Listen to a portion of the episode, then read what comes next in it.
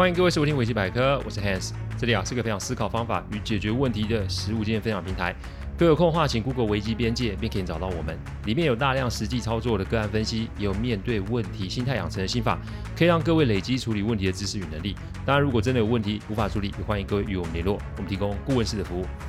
维基百科分享每个个案都是经由向案件当事人或是客户取得同意及书面授权后才开始制作。我们俩每个个案都会先用文字档打好进行录制，录完后交由案件当事人及客户听过，待他们觉得没有问题之后，再交由后置并上架。这是我们音频制作的程序。希望各位在分享维基百科之余，也可以向身边人说明制作过程，好，我们才会给安心哦。好啦，不要再念我了，好不好？这个事情太多哈，我昨天忙到晚上啊，大概是七八点回到家，我十点啊就累到躺在床上睡着了，所以昨天晚上也没录音，所以今天各位听的是现在礼拜二早上录的。呃，我觉得现在大家收听的时间应该可能是下午或是晚上，不过不要这样嘛，一周两更，好吧？我们维持这个频率哦。好，一周两更，这是为什么呢？其实大家不用想太多。如果啊，我们照着既定程序走的话，维基百科少说已经有两百多集了。过往啊，因为工作上及个人那个人的状况，所以我们更新并没有追上应有的步调，所以我们开始就是一周两更，期许早日把进度赶上哦。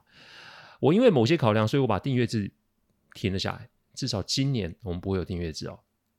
开始今天的主题之前啊，我想提一下最近发生的数件社会案件，是关于公审的这件事哦。我必须说，世上没有一个国家的制度可以百分之百的让所有人满意。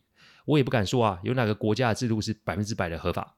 法律对普通人来说就是硬生生的法律条文，但是你对于懂得法律的人来讲啊，法律条款充满了弹性与解释空间。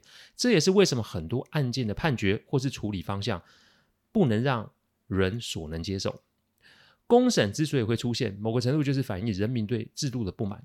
所以，如果再加上这个国家是属于民主制度的话，公审的事情就会一直的发生。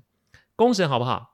我个人没有一定的答案，因为世上所有的事情啊都是相对性而非绝对性。但我必须提醒，每一个人都得为自己的言行负责。你今天要嘛，就是具体的拿出事证做陈述，不然你就得花时间去搜证。如果你都没有，聪明一点的就是意有所指，用一种隐晦的文字在那指桑骂槐或暗示。冲动一点的嘛，就是直接开直播，或是去现场做抗争，或是做出攻击他人的行为。不论是哪一个，各位啊，各位有没有想过自己的行为会是有后果的呢？有人可能以为，哎呀，我只要风波来的时候，我出来道歉就可以了。如果你真的以为这样子就可以止血，你太天真了。没有深切的检讨及了解，就用道歉来止血，未来就会有再犯的可能。台湾对初犯很宽容，但对于重复犯错的人就未必了哦，所以你不要以为啊，把自己形象洗白就可以了。凡走过必留下痕迹，凡做过必留下证据。这两句话我不知道讲多少次了。我提醒各位不要这么轻易的用这种方法，因为这一次也许你可以过关，但下一次你要付出的可就不是这么的少了。严重吗？严肃吗？我不会说，呃，怎么讲？凡事正面积极是不好的。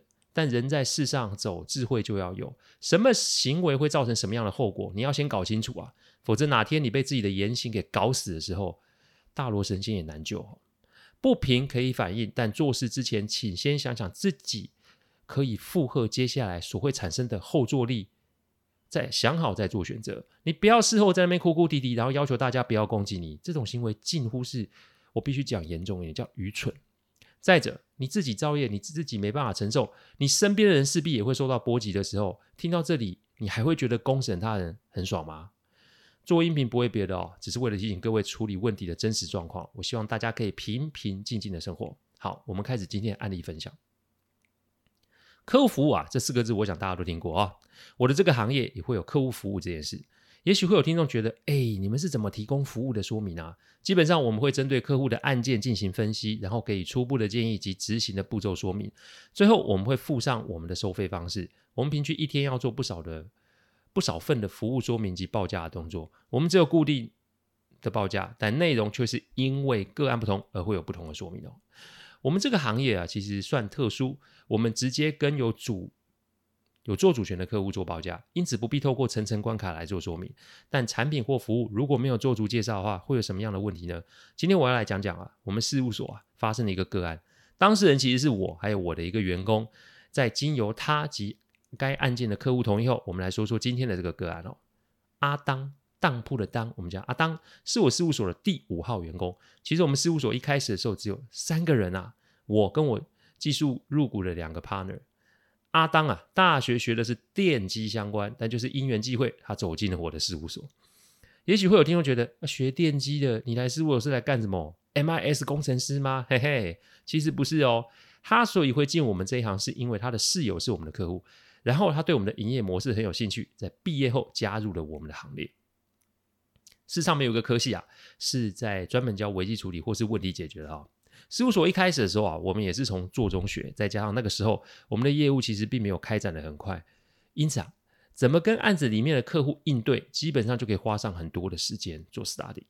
说穿了，我们的客户其实都是我们的贵人呐、啊，他们给了我们赚顾问费，也给了我们机会成长，甚至是犯错的空间。我们现在可以做到这样子的规模，真的是跟客户们一点一滴磨出来的。这是我第一次把事务所，嗯，员工作为当事人。阿当为了这个案子啊，整理出一堆东西，直到我录音为止。阿当跟这个个案的客户仍是针对录音的内容做了不少修正。他说他人生第一次当主角，这次要好好认真的对待哦。他说啊，这一集上线的时候，他要跟家人们一起坐在家中收听。好了，阿当，谢谢你这些年跟着我们走过来，今天这个个案就献给你了哦。阿当来我们事务所，大概是半年后接到一个个案，这个个案是一起消费争议案件。火锅店因为没有标示说禁止孩童在现场嬉闹，结果就是有客人的孩子啊吃饱了就在现场跑跳碰，撞到了在侧餐的工作人员，火锅的热汤就把这个小孩给烫伤了，伤的面积不小。但由于双方啊对于赔偿的金额认知不同，所以在协商的过程中冲突不断。这个案子之所以会被我们接到，是因为火锅店老板是我们事务所的邻居啊，我们靠着地缘关系拿到了这个案子。于是啊，我便想说让阿当来做案件的负责人。我们当年执行案件顺序是这样：第一步，与客户接触，说明服务内容；第二步，跟客户确认，做出案件的盘点；第三步，给客户建议，做出解决方案；第四步，陪客户执行，让方案有效果。我以前会觉得这四个步骤是干话，因为这四个步骤你去翻商管书，随便里面都有。不要说以前，现在一样在网络上也都找得到。不过，就是经过阿当的这个案例，让我们清楚的学到，知道跟做到还真的是两个完全不同的世界。阿当啊，从一进火锅店就开始出状况。第一步是说明服务内容，这做生意啊是门细活。因为啊，如果啊客户是陌生人，其实还比较好开始；但如果客户是我们认识甚至是熟识的，那就不一样了。而且对我自己本身也会有不同程度的影响。火锅店老板跟我们很熟，所以阿当在介绍服务内容的时候就非常的卡。服务内容包含我们收费的方式。这个地方啊，阿当讲的就坑坑巴巴。当然，火锅店老板也会因为我们的收费标准而有想要议价的举动。我如果跟各位说，我到现在收费标准跟以前是一模一样，各位信不信？这个价钱我们坚持了将近二十年，这二十年啊可以说是斑斑血泪，因为不是普通的高哦。不过还好我们撑过来了。未来的收费方式，我想也不会有更动。我们没有受过正统的商业训练，所以只好用尝试的方式，一步步建立起我们的模组哦。阿当啊，死撑活撑把服务模式及收费标准讲完了，但就在老板想议价的时候，这他就爆炸了。这里所谓的爆炸，不是说生气跟客户起争执，这里说的爆炸是他立马把文件收一收，然后跟火锅店老板说：“您等会，我再请我的主管来跟您谈价钱。”阿当回来的时候啊，那种挫败，然后有一点不爽的 feel 啊。其实那个时候我们也没有那么多的经验，所以连我五个人就坐在事务所讨论要怎么跟火锅店老板回复。这是我们发生的第一个问题。各位，我一直在想要用多大的篇幅来说明这个个案，这最多可能到三集，各位要有心理准备哦。不过没关系啦，因为接下来维基百科要进入偿还债务的时刻，一周会做两次更新，我一定会把自始欠给各位听众的还给大家。第一个问题，面对熟识关系的客户，我们要怎么做价格的巩固呢？我们那个时候平均两个月才会拿到一个案子，不盖各位创业的前十年吃土吃到一个，我想应该是极致吧。所以这个案子拿不下来，我又得烧老本，每月基本支出这是跑不掉的。所以要怎么样把案子拿下来，这可是全事务所的大事啊！搞了半天，我这个当所长的就只能硬着头皮带着阿当去找火锅店老板继续那个未完成的议题啊，就是议价。火锅店老板做生意做了二十几年，他平日跟菜商、肉商。啊，供应商可没少过招诶，因此议价功力一定厉害的嘛。再者，我们提供的服务模式是解决问题的方式。其实我们那个时候心中也常常没底啊，因为解决问题的模式看不见、摸不着。哪怕我把解决的方案写了个洋洋洒洒，对客户来说就只是几张纸而已。那几张纸要价还这么高，哪里合理？现在回想以往的那段心里没底的日子，我真的觉得我有够勇敢的，因为底气啊，可是要陪着客户真枪实弹的解决问题后，才有办法一点一滴的累积。认识我的人呐、啊，都说我气场很强，但殊不知这二十年前，我每天都想要去收金，因为真的没底哦。我说这段是要跟大家讲，不论是 吃人头路或是创业，请记得，没有人一出生就是什么大神或是什么奇才，所有的商业模式都是人创造出来的，而且每天都有新的模式一直出现。重点在于我们无需妄自菲薄，也不用装着自己很牛，什么都会，因为世上的东西都是得要有时间。才会有办法累积。各位可能没有办法想象，我以前有多鸟多避暑，光是想要拿到一个案子，要花上很多时间去做自己的心理建设。一个没底气的老板带着几名员工，各位可以想想，那心理上的煎熬会让人多么的开心哦！我这将近二十年的时间，其实就是狭路相逢勇者胜的心态。遇见问题不避不闪，直接对决了。不是我勇敢，而是我没别的选择。那段日子，每天都觉得自己没有办法呼吸，有一种被逼到墙角的感觉。但既然没有退路，就把心中的恐惧带着往前走。我想说的是，各位听众多多少少都应该面临到一定程度的问题。所谓的成熟，这里包含了酸甜苦辣。但不论是什么问题，请记得我前面提及的创业历程，你只要肯修正、肯面对，其实都是可以过去的。接着，我去了火锅店。其实对于火锅店老板来讲，阿当的这个行为，无疑是让他看见了我们的弱点，想要生意又不会坚持价钱，所以我来的时候，火锅店老板笑笑的说：“如果请你们的钱会超过赔客户的钱，那我请你们干嘛？我还要多花一笔钱，我直接赔他就好啦。”第二个问题浮现了，第二个问题是，客户觉得危机处理其实就是多花一笔钱，我们怎么应对呢？对于火锅店老板来说，这个事情就是一个数字加减的过程，他最多就是把想把。赔给客户的钱，完全的转嫁过来支付给我们，但前面有个前提，这个前提是我们要有办法处理掉这个案子，而且不用支付一毛钱。如果要出，他就会觉得危机处理就是浪费他的时间及金钱呐、现在的我，如果遇到这类客户，我会笑笑的做出相关的风险提示，然后就请对方保重，因为等到对方遭受更多损失的时候，那就代表这个损害已经超出了最初的预期。这个时候再来找我，一切就是我说了算。但那个时候没办法，因此我只能就火锅店老板提出的问题想办法加以回应。我的回应是：哎，老板，对方是跟你提出的金额有确定下来吗？是只要给了这笔钱之后就两清了吗？有没有文件？我看一下。我没有必要针对客户现在的风险再多说什么，因为就火锅店老板的认知，他也清楚现在对方提出的价码。我现在要做的是找出他所没有看见的风险，但这。不能是危言耸听，这必须是要火锅店老板理解问题处理的完整性有哪些要件，还有如果问题的完整性没有显现，那他又会有哪些风险要承受？再者还要提及因为风险而产生的风险又会是什么？哎，Hans，你也拜托一下，为了要接生意，你也太过头了吧？连因为风险而产生的风险会是什么？我真的不是在骗客户诶，因为只是为了要抓案子，然后在客户前面尽情的放大风险。其实那就会成为我们的风险，因为我们这个行业，呃的客户群基本上都会是实战的人，无论客户的行业别是什么，他们都是在社会上走跳有一阵子的。因此，如果我在那边卖弄或者在那边鬼扯，会有用吗？前面我有提到，在创业的那段期间，我每天都要想收金啊，收什么金？我必须说哦，我也有想过要骗客户哦，我也有想要赶。仅赚到钱，我也埋怨自己为什么没有被看见。我更害怕的是自己没有办法养员工。我常说会就是会，不会就是不会。记得在前面不知是哪一集我有提过，一间上市贵公司请我去开会，可他们是美商，因此我去的时候不乏有人想看我笑话。我的英文不是不行，但离很厉害就是有一段距离。所以我在会议上面，大老板提说你有什么需求的时候，我就说你帮我请个翻译嘛。那个时候我记得啊，会议现场所有人都露出那种。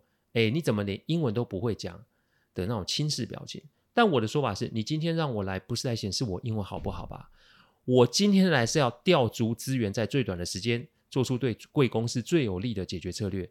我脸皮厚吗？对啊，但就是要感谢创业初期的那种每天跟问题拳拳到肉过招的日子啊。我会，客户知道；我不会，客户也会知道。所以既然会被知道，那又何必造假及编借口？我不会的问题，我会说不会，但我认识的会的人可以协助处理。我想说的是，如果我们要把自身形象放在客户的危机前面，案子铁定出问题。永远永远要记得把客户的利害关系放在最前面。所以你有效的为他人设身处地着想。这是在与他人沟通的最佳策略，因为你越为对方着想，你就越能看见对方所没看见的问题。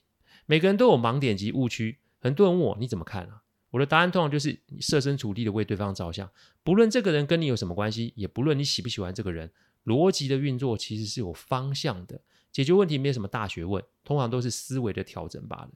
回到我回火锅店老板的问题。那对方是跟你提出这个金额有确定下来吗？意思是只要给了这笔钱就两清了吗？如果有文件，可不可以让我看一下？当火锅店老板在思考还没有回应的时候，我知道他没有印象，而这就是他所没有想到的盲点及误区。当然，这就是我拿下这个案子的机会了。我接着说，你慢慢想，我先解释为什么我会问您这些问题哦。谁跟你提出这个金额？以法律上来说，孩子的父母才有权利代表孩子进行和解相关事宜啊。所以，如果是父母以外的人，那这个金额就会有变动的可能。金额是否有确定下来？正常来说，金额一定要录音档、文字档的佐证才可以成真，否则没有实际证据，那这金额有说跟没说其实是一样的。付了这笔钱就两清了吗？因为烫伤并不是一个短期会康复的症状，我目前不知道小孩烫伤的严重程度，所以对方是否？有说这笔金钱付了就不会有再其他的要求，如果没有说清楚，那预付的金额只能被当成是慰问金，那您就根本不知道您要花多少钱才能解决这个案子。所以上述的事情，如果对方有提供文件说明，也就是俗称的协议书，那我们也得先看过内容，因为我们可以就字面上的用字去判断，这是对方自己写的还是找了相关的法律人士写的。我说完了，就让火锅店老板想。这个时候，我便再加一句话，这就是我们收费的价值。但这个时候也浮现了第三个问题：这个时候，我们是要趁机追击客户，还是要让客户自己去思考并做选择？这行之百里半九十啊，这么多年下来，说白一点，有的时候啊，签完约客户也是会后悔啊。这对我们来说都是正常的，因为人性就是这样。那种等待及失望的情绪，我们以前是每个月，不要说每个月，每天都在过。你替对方想，那么对方就有可能会替你想。这句话，请听清楚。你替对方想，那么对方就有可能会替你想。有可能替你想是这段话的重点。处理问题是在顺序的排列。人都是自私的嘛，每个人其实都会只想到自己。因此，这个时候我只是单纯的为自己打算，那对方势必就会知情。我既不可能是第一个从想从他身上得到好处的人，那我为什么不做一个以他利益为优先的第一个人呢？因为我最差最差就是没有这个案子啊，那但我至少没有打坏跟这个客户的关系。各位清楚这个利害关系吗？的确，对于那个时候创业困难的我们，特别是我本人，那个折磨真的不小。但人性就是如此，我们的这个行业之所以没那么容易进来，是因为我们的客户们，我可以说百分之九十九的客户都是社会经验、实战经验丰富的人，每个都是见过人性黑暗面的。如果说为什么现在，我们对于人性算是比较多的经验的话，其实我的客户们全部都是我最好的老师，所以我从不会为了案子而想要去说服客户，我只会为了客户的安危而去跟客户沟通，甚至是争辩。这个行业的规则就是这样，情愿我们输，也不能让客户受损。